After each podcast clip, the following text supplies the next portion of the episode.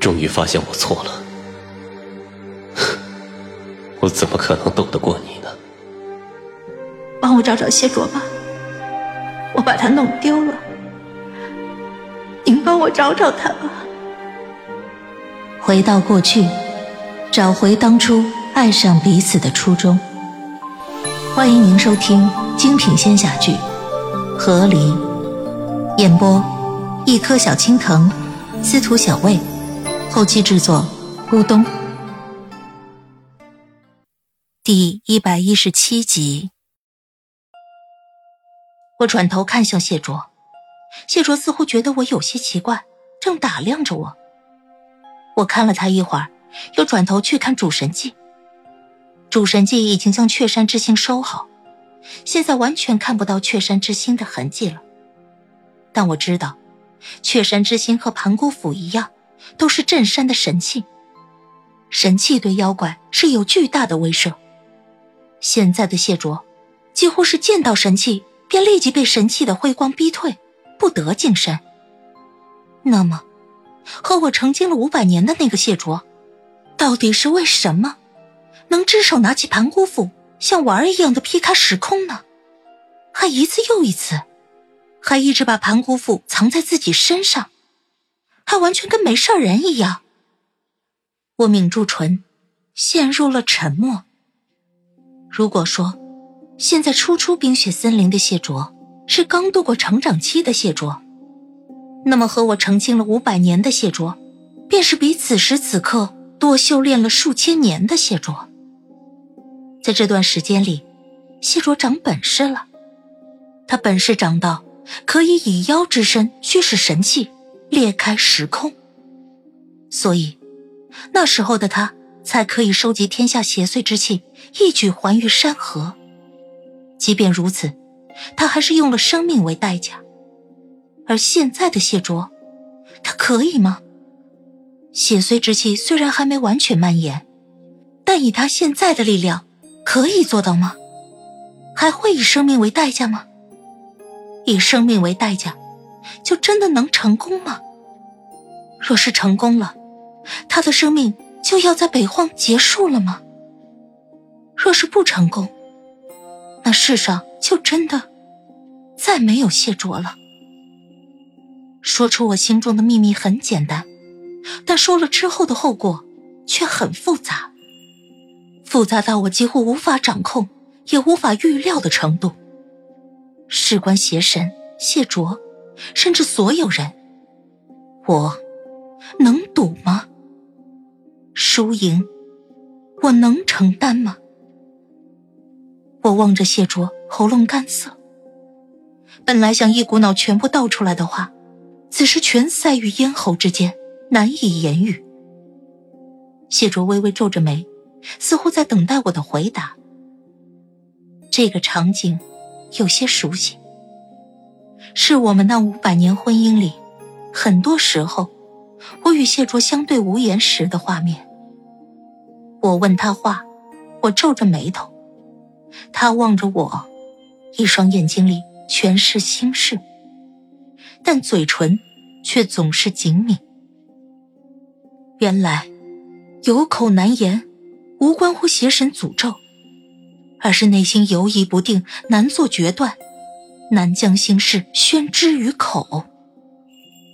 姑娘，主神姬在我身后追问我：“你认识谢卓公子？”我，我不认识。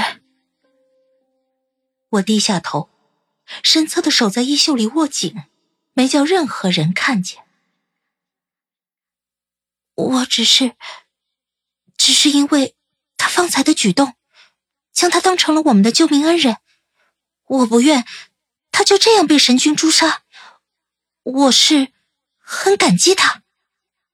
谢卓听到“感激”两字，双眸微微睁大，眼底仿佛隐隐泛起光芒。我见他如此神色，便又压住了内心翻飞复杂的情绪，嘴角笑了笑，说道：“多谢你，救了我们。”谢卓手指在第二只小狼的背上轻轻抚了两下，他垂下眼眸，眼中有了温柔的温度。不用谢。他轻声说，甚至有些小心翼翼，好像不知道该如何回应这份感激与善意似的。感激。主神祭从身后走到了我身边，他侧眸打量我，神佛一样的眼睛里，仿佛能洞悉一切。是吗？我被主神祭问得浑身一触，只能强撑着笑。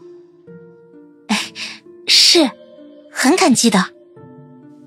可将姑娘救出村落的，好似是雀山的军士。我咬着牙硬笑道。一样感激，是吗？姑娘也愿为我雀山军士抵御危险。又是这么清淡温和的一句反问，我只咽了口唾沫，笑道：“ 哎，神君，我这瘸腿有些疼了，要不还是把我先带回雀山吧。”姑娘如何称呼？福。我眼珠一转。不能道明正身，那就不能暴露真名了。阿狗，我眨眼间直接吐出了这个名字。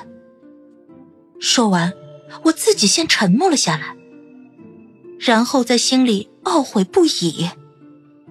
我可真是当狗当久了，不动脑子，第一时间想出来的，却竟然是这么个名字。我瞥了谢卓怀里的第二只小狼一眼。心里暗恨，哼，人家土狗本狗都叫小狼，我却成了阿狗了。阿狗姑娘，主神祭倒是没笑我，还是温文又正经的说道：“随我们回雀山吧。”我咬牙应下：“好，多谢神君。”随后我又看向谢卓：“谢卓公子要去何处？”知道他行踪，我也好在摆脱主神祭之后再去找他。去雀山。谢卓却如此说，我一愣，心下瞬时欢喜，这样就不用分别了。但欢喜之后，我又愣了一下。是神君也邀请了谢卓公子吗？只见谢卓摇头道：“我要办的事情在雀山。”闻言，我心下一凉，立即看向主神祭。主神祭神色也是凝重，想来他们方才便是在聊这个。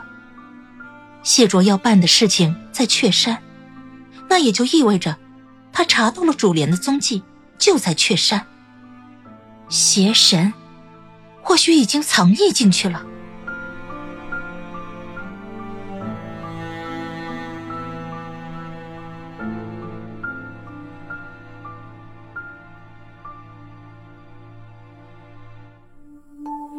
亲爱的听众朋友，本集已播讲完毕，感谢您的收听，欢迎订阅，我们精彩继续。